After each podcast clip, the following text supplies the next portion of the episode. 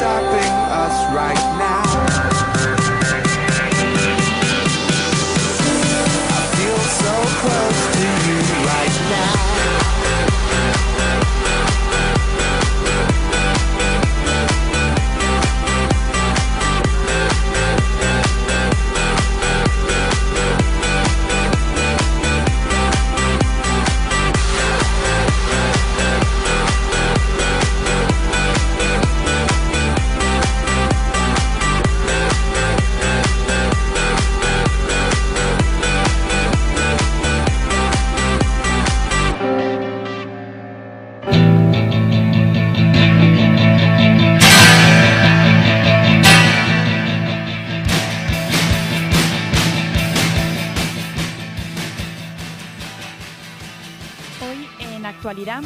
Ángela nos informa sobre la situación actual de la violencia machista. Ya no es una prioridad.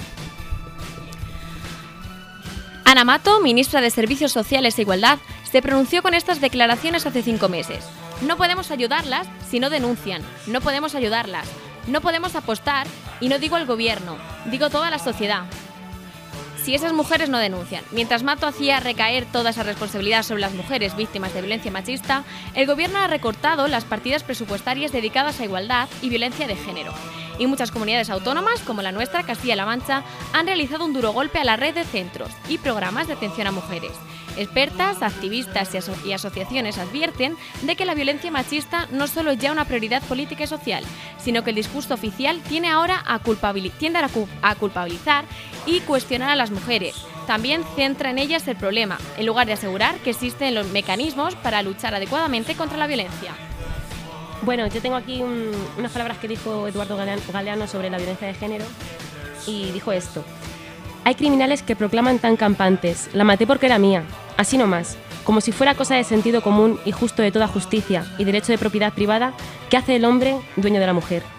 Pero ninguno, ninguno, ni el más macho de los supermachos tiene la valentía de confesar, la maté por miedo, porque al fin y al cabo el miedo de la mujer a la violencia del hombre es el espejo del miedo del hombre a la mujer sin miedo.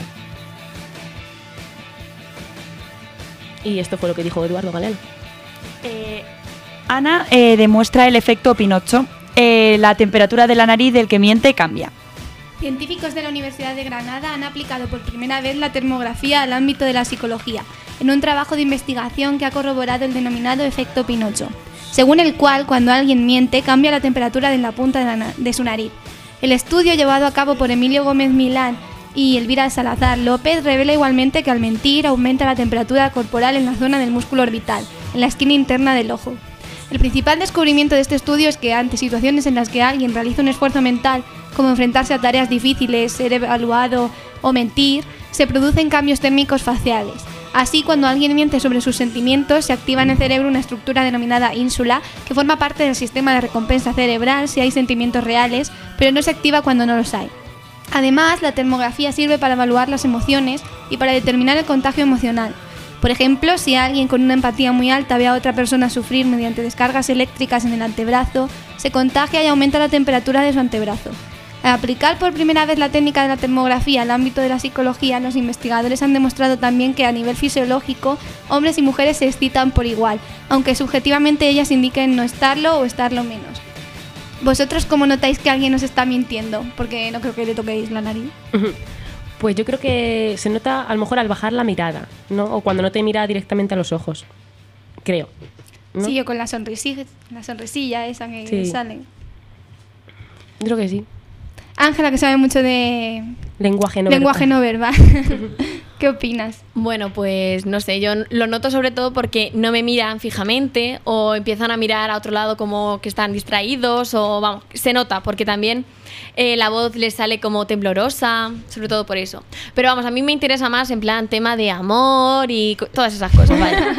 Entonces, no sé, yo lo Corazón, noto un montón cuando alguien intenta pues ligar contigo pues por, por la... Sobre, bueno, a ver, más que nada yo entiendo a las mujeres, ¿no? Que para eso yo, pues, intento ligar con los hombres, vaya. Entonces, pues, no sé, yo normalmente, pues, cuando me pongo nerviosa o, por- o cuando me gusta alguien, pues, intento, me toco el pelo, pero inconscientemente, ¿no?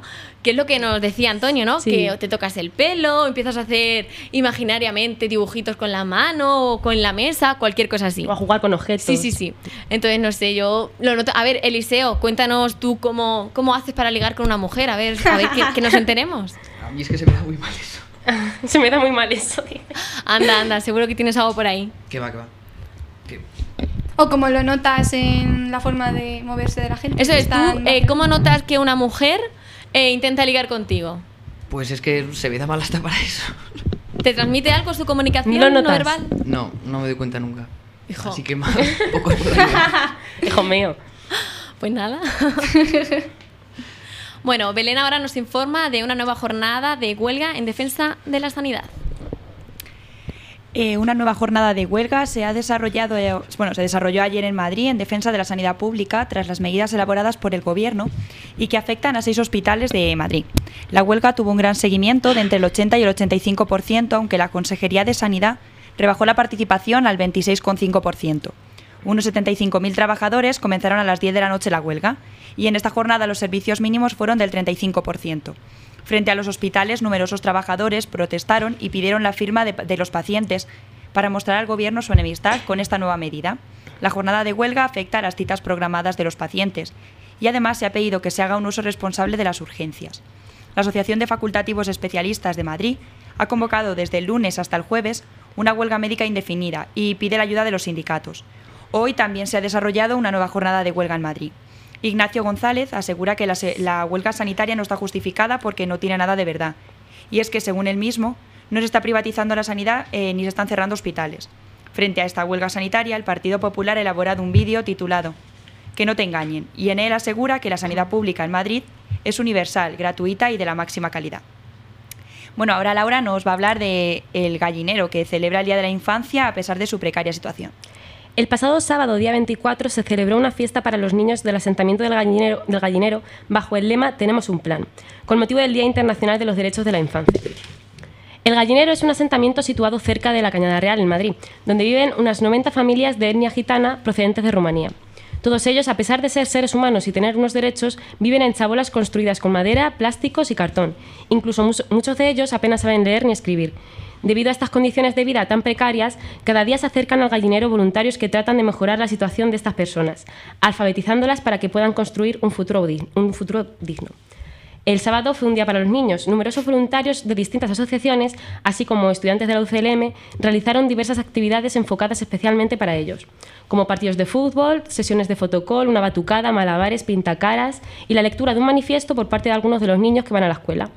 Y bueno, Ana y yo tuvimos la oportunidad de, de ir el sábado a- a la- al gallinero y se nos rompió un poco el alma también a- al observar a- estas personas que están ahí Al irnos, sobre todo. Ah, sí, al, al irnos. Es que son seres humanos como tú y como yo y tienen los mismos derechos que tú y que yo y están viviendo unas condiciones que, que da mucha lástima verlos así en chabolas y sobre todo los niños porque hay, creo que eran 130 niños los que estaban allí, menores de edad y lo pasaban muy mal.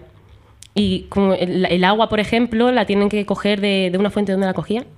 De una fuente que estaba Sí, una fuente que hay al lado Iban la las mujeres con, bi- con bidones así grandes y la cogían y la luz la pinchaban de- del tendido eléctrico, Hmm. que está muy mal, vaya. Vamos, el gallinero se, se separa de la cañada real, que es donde se mueve todo Mm. el negocio de la droga, por una parte de la M50 creo que es, y mm, no sé, como un camino, alguna... O sea, nada, Pero simplemente... nosotras estuvimos en el gallinero, bueno, Ana está fue... cerca, pero los niños van por ahí, ¿sabes? Andan por la autovía y Descalzos. se mezclan con yonkis que están viviendo a Hmm. 50 metros, no sé. Tú que estuviste en, en la cañada, cañada, cañada real, Bueno, tampoco... cuéntanos qué, qué vistes.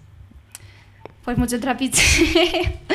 no sé cómo explicarse, es que tampoco lo viví. No fue intensivo, pero sí se ve, yo qué sé. Se ve mucha diferencia entre el gallinero y la cañada, porque el gallinero es simplemente gente que vive allí, Mm. está muy mal, pero en la cañada hay casas mm, bien hechas y está todo lleno de, vamos, mm, con estufas o no sé cómo se dice, en la puerta porque se sabe que allí están vendiendo droga y Claro. justo porque fuimos allí, porque la parroquia que hay en la Cañada Real se ocupa de, bueno, era una de las mm, partes que estaban allí en el, en el voluntariado del Día de la Infancia y íbamos a coger ropa y bebidas y esas cosas para la comida. Y me llamó muchísimo la atención que justo pasas todas las casas donde se ve que se vende y hay un descampado enorme con una parroquia, que es esta que os digo, justo al lado el autobús este de sanidad que intercambia jeringuillas usadas por jeringuillas nuevas y un montón de tiendas de campaña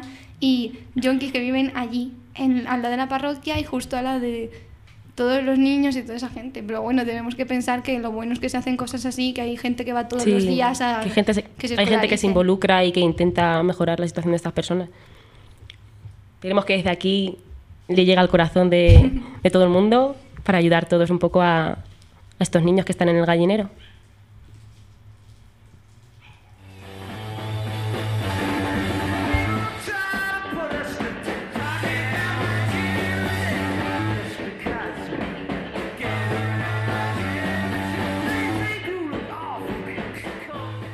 Hoy en la sección de música, Ángela nos hablará sobre la búsqueda de recuerdos de los Beatles entre sus fans para una película. Ana sobre algunas vueltas al rock de- que, se que se acaban de anunciar ahora mismo. Y una servidora sobre la, la música que la mejor música para irse a dormir. Y también sobre la canción del momento, Gangnam Style. Opa, Gangnam Style. Opa. Bueno, los bitemaníacos de todo el mundo están de enhorabuena. La banda regresa a través de los Beatle Live Project, que busca recuerdos del grupo entre sus más fanáticos fans. El proyecto se basa en la colaboración de la gente para ahondar en la figura de los Beatles a través de los acontecimientos capturados por sus seguidores durante sus giras. El objetivo final es realizar una película con todo el material compilado. Eh, The Beatles Live Project es una iniciativa mundial de investigación para identificar material de aficionados, fotografías, sonido e historias capturadas en los conciertos de los Beatles en vivo. Eh, puede incluir llegadas a los aeropuertos, la interacción con los fans o visitas a las estaciones de radio.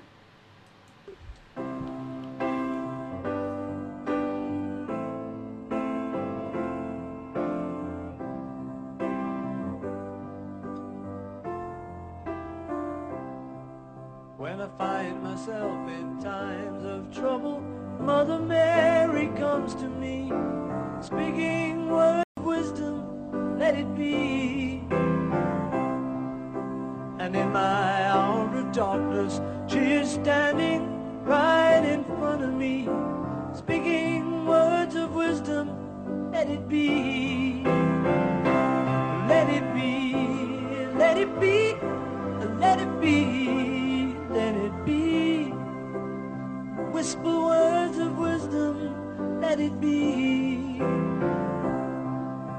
And when the broken-hearted people living in the world agree, there will be an answer, let it be. But though they may be parted, there is still a chance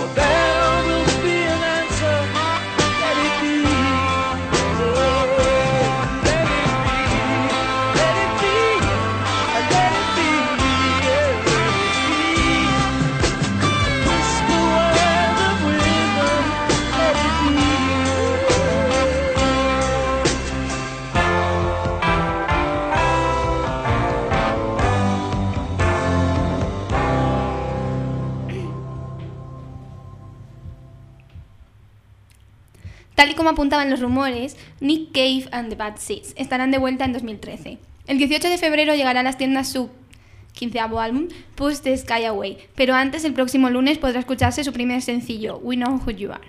El disco ya está disponible para reserva en la web de Nick Cave en distintos formatos. El más goloso de ellos es el Super Deluxe Box Set, que como su propio nombre indica es una caja impecablemente diseñada con multitud de anotaciones, disección canción por canción, decenas de versos no utilizados, fotografías, el álbum en CD y vinilo, en DVD con visuales, dos 7 pulgadas con bonus tracks y una réplica de la libreta de notas de 120 páginas de Nick Cave para que no te aburras nunca. Y además, eh, como estamos hablando de vueltas, el grupo madrileño Dover va a celebrar en 2013 sus 20 años de carrera. Hace casi 6 años del cambio musical de la banda, cuando se convirtieron en un grupo de música pop electrónico, pero ahora han decidido poner en marcha su gira escrupulosamente de rock, donde tocarán íntegro, íntegro su gran disco Devil Came to Me, que cumple 15 años. La gira comenzará a mediados de enero y les llevará a 10 o 15 salas pequeñas y míticas de toda España, aunque de todas formas de momento solo hay una fecha confirmada, el 8 de marzo en la Sala Sol de Madrid.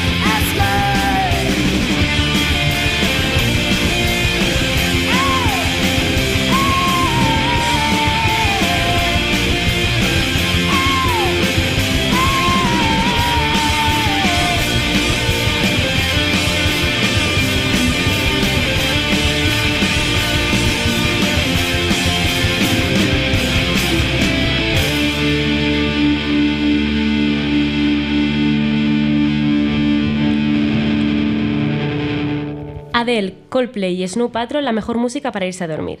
Algunos estudios señalan que la música relajante o dulce produce beneficios al sueño. Hay quien, pueda, entenderlo como que su música es aburrida, pero simplemente es el resultado de una encuesta realizada por una cadena hotelera que preguntó a sus clientes durante este 2012 qué música escuchaban antes de irse a dormir. Y el resultado fueron nombres como Adele, Coldplay y Snow Patrol. Adele ha desbancado así a Chris Martin, el cual había liderado esta lista en los últimos tres años. ¿Vosotros que escucháis música antes de iros a dormir? Ahora ya no tanto porque como comparto habitación no puedo. ah, claro. Ya, es Échame la culpa. a mí. no, pero sí, antes sí. Es que ahora tengo mucha facilidad para dormir, pero cuando no podía sí me ponía. Pero lo que pasa es que me ponían los cascos y me hacía ¿Y qué te polvo. ponías? Pues. Es que yo, claro, empezaba poniéndome música tranquila, pero como siempre tengo el MP3 en aleatorio, cuando me estaba quedando durmiendo, de repente sonaba el sistema Down y me quedaba, hostia. ¿Qué está y pasando? no funcionaba. Pero a- me ha llamado mucho la atención, ¿os acordáis de cuando hablamos de la lista de los muertos? Bueno, de los, de los entierros. Sonaba Adele también, también Sí. suena Adele para dormirse. ¿Qué está pasando con Adele? Para el sueño eterno. Va a estar en toda ¿eh? la lista. Adele para el sueño eterno. A la mierda ya. ¿Tu Eliseo escuchas algo antes de irte a dormir? No sé, a veces me pongo música clásica. ¿Sí? De, yo qué sé, de Mozart o alguna sonata de Beethoven. El intelectual. Música para estudiar. Claro, claro. ¿Y tú? Yo antes, lo, que, lo mismo que tú, antes me ponía música para dormir, me ponía marea, ¿sabes? Que no es un poco... Sí, sí, lo que fuera. que No, sí, sí, lo, lo que fuera, lo que fuera, que tampoco me ponía canciones así relajaditas, pero... Marea, y la fuga. Eh, Cuando iba tercero de la ESO, segundo, me ponía muchísimo la fuga para dormir. Me encantaba, me encantaba mi rulo. Eso dice tanto de la fuga. Bueno, sí, ahora vamos a escuchar mm, una de estas canciones que, que votaron para canciones para irse a dormir, que es de Coldplay, In My Place.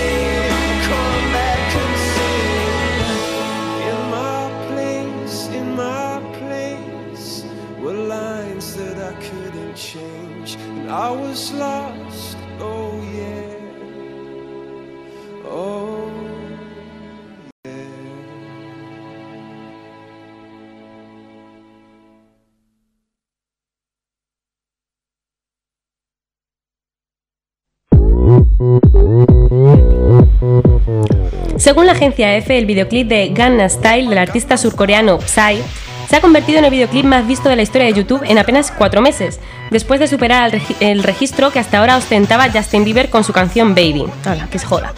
Además, Gangnam Style mantiene el récord de vídeo que más veces ha recibido la calificación de me gusta por parte de los usuarios de YouTube, con 5,3 millones.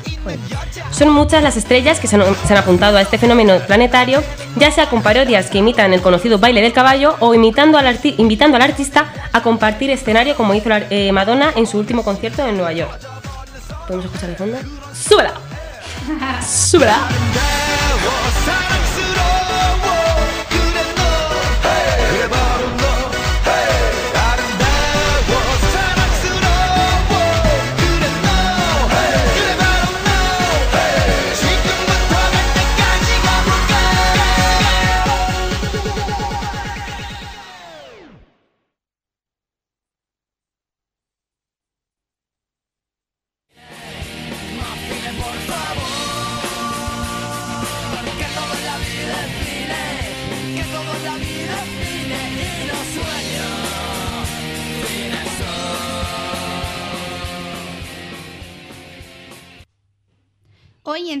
Y Programas, Ángela nos hablará sobre el estreno de un nuevo programa en 4, Belén sobre el estreno en Antena 3 de Fenómenos y Eliseo sobre los hermanos Cohen. 4. estrenó ayer Te vas a enterar, un formato novedoso con contenidos de actualidad que se emite todas las tardes de lunes a viernes. Los encargados de conducir el programa serán los periodistas Jesús Gallego y Álvaro de la Lama. El escenario del programa es su propia redacción, donde hay gente trabajando las 24 horas del día. Durante su emisión en el plató, durante su emisión el platón es muy dinámico, permitiendo la participación ciudadana a través de las redes sociales e internet. Además, habrá conexiones en directo con los principales puntos de actualidad del momento.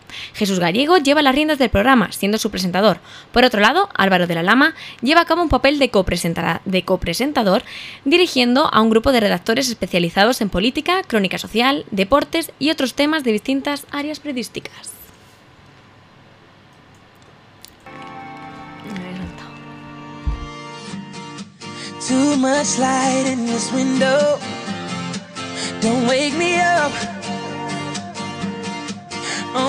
Coffee, no sugar. Inside my cup. If I wake and you're here still, give me a kiss. I wasn't finished dreaming about your lips. Don't wake me up, up, up, up, up, up. Don't wake me up, up, up, up, up, up.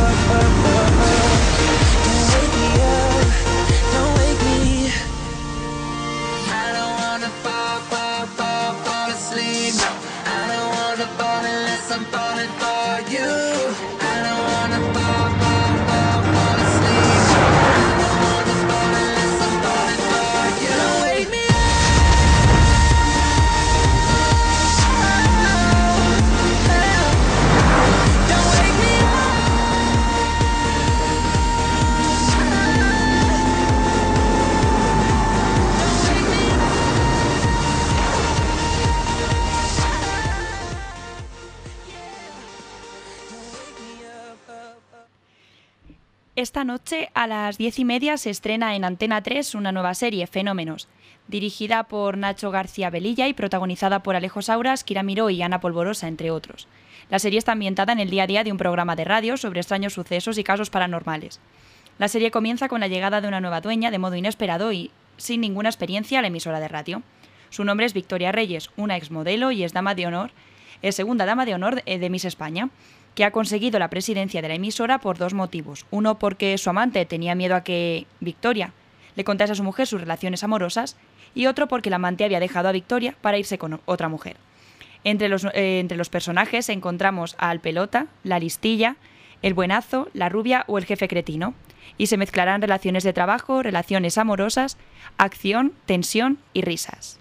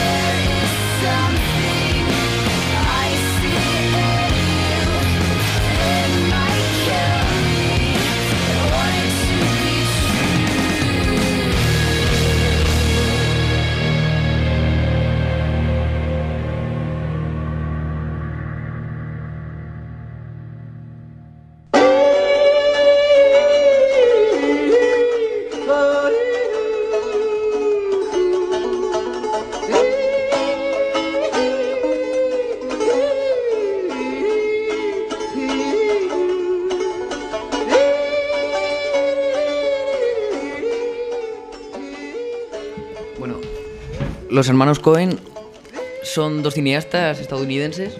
Eh, son dos hermanos, eh, Joel David Cohen y Ethan Jace Cohen, que mm, con 14 nominaciones a los Oscar y 4 Oscar ganados, uno por Fargo al mejor guion original y con No es país para viejos, que ganó el Oscar a la mejor película, el mejor director y el mejor guion adaptado.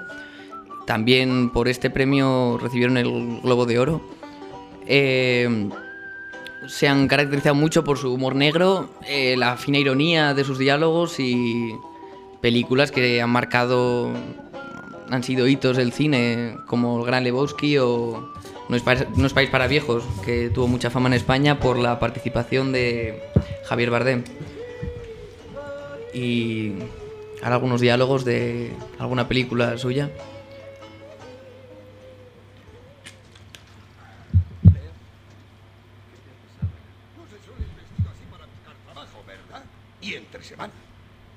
Estamos a... ¿Qué día es hoy? Pues yo sí trabajo, señor. Así que si no le importa... No, sí me importa. Eh, al nota le importa. Es intolerable, ¿entiende? Tío, esta agresión es algo intolerable. Bueno, eh, sus películas se han caracterizado mucho por sus diálogos, que tanto como eh, Kevin Smith, eh, diálogos largos pero muy, muy intensos, con mucha agudeza, ironía, eh, y unas tramas en las que normalmente suele involucrarse dinero, que tiene una relación en todas sus en, en todas las acciones de los personajes. eh, violencia en la que en todas sus películas ha habido una muerte mínimo más, sea en el género que fuera. Y normalmente utilizan el arquetipo de malvado imparable que utilizaron, por ejemplo, en No es para viejos, que el papel que hacía Javier Bardem o eh, Brother, ¿dónde estás? De, bueno, traducido así, que eh, Brother, Where are you? Y siempre han, siempre han tenido colaboraciones con actores predilectos. Eh, Josh Clooney, el más famoso, Steve Buscemi y John Turturro, que no es muy conocido, pero siempre ha protagonizado muchas de sus películas. Todo esto es una farsa de mierda, como dijo Lenin. Si buscas a la persona que se beneficia, entonces... eh, en fin, eh, ¿Y los Beatles? ya descubrirás. ¿Entiendes lo que quiero decir? ¿Y los Beatles? Esa puta zorra. Eso es. ¿Y los Beatles? Esa... ¡Cállate de una puta vez! V. Los Beatles. Vladimir Ilich Ulyanov. Y bueno, algunas de sus películas más famosas eh, han sido El Gran Lebowski, de la que ya he hablado. Eh, eh, perdón, Muerte entre las flores, el 90, eh, Miller's Crossing, el título original, les marcó una carrera en Hollywood de las que siempre, que pese a ello, siempre se han caracterizado por un cine independiente estadounidense muy, muy característico. Eh, también cogieron mucha fama con eh, a partir de Muerte entre las flores eh, Barton Frink que hablaba de un guionista con una crisis de eh, bueno una crisis de perdón eh, bueno eh, ¿Una crisis creativa o qué? crisis creativa Crisis creativa. Eh, El folio en blanco. Luego, sus últimos trabajos han sido Valor de Ley, que es una adaptación de una novela que ya se había dado al cine. Y bueno, han tenido películas como Quemar después de leer con Brad Pitt, George Clooney, que también cogieron mucha fama y no sé, básicamente eso. A mí otra con George Clooney que me gustó un montón fue la de la de O Brother, Hmm.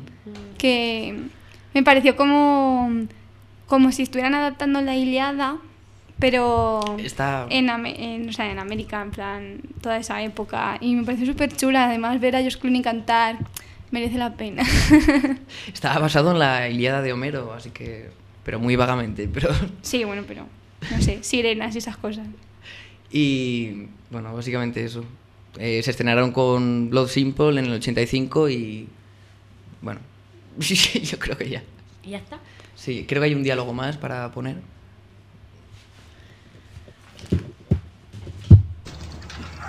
Leo. ¿Qué No se suele ir vestido así para buscar trabajo, ¿verdad? Y entre semana. Estamos a... ¿Qué día es hoy? Pues yo sí trabajo, señor. Así que si no le importa... No, sí me importa. Eh, al nota le importa. Es intolerable, ¿entiende? Tío, esta agresión es algo intolerable. ¿Es la misma de esta o no? They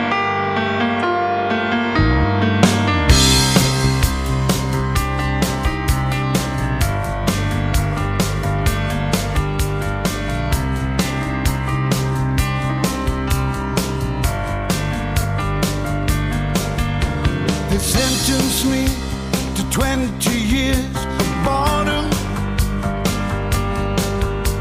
for trying to change the system from within. I'm coming now, I'm coming to reward them. First we take Manhattan, and then we take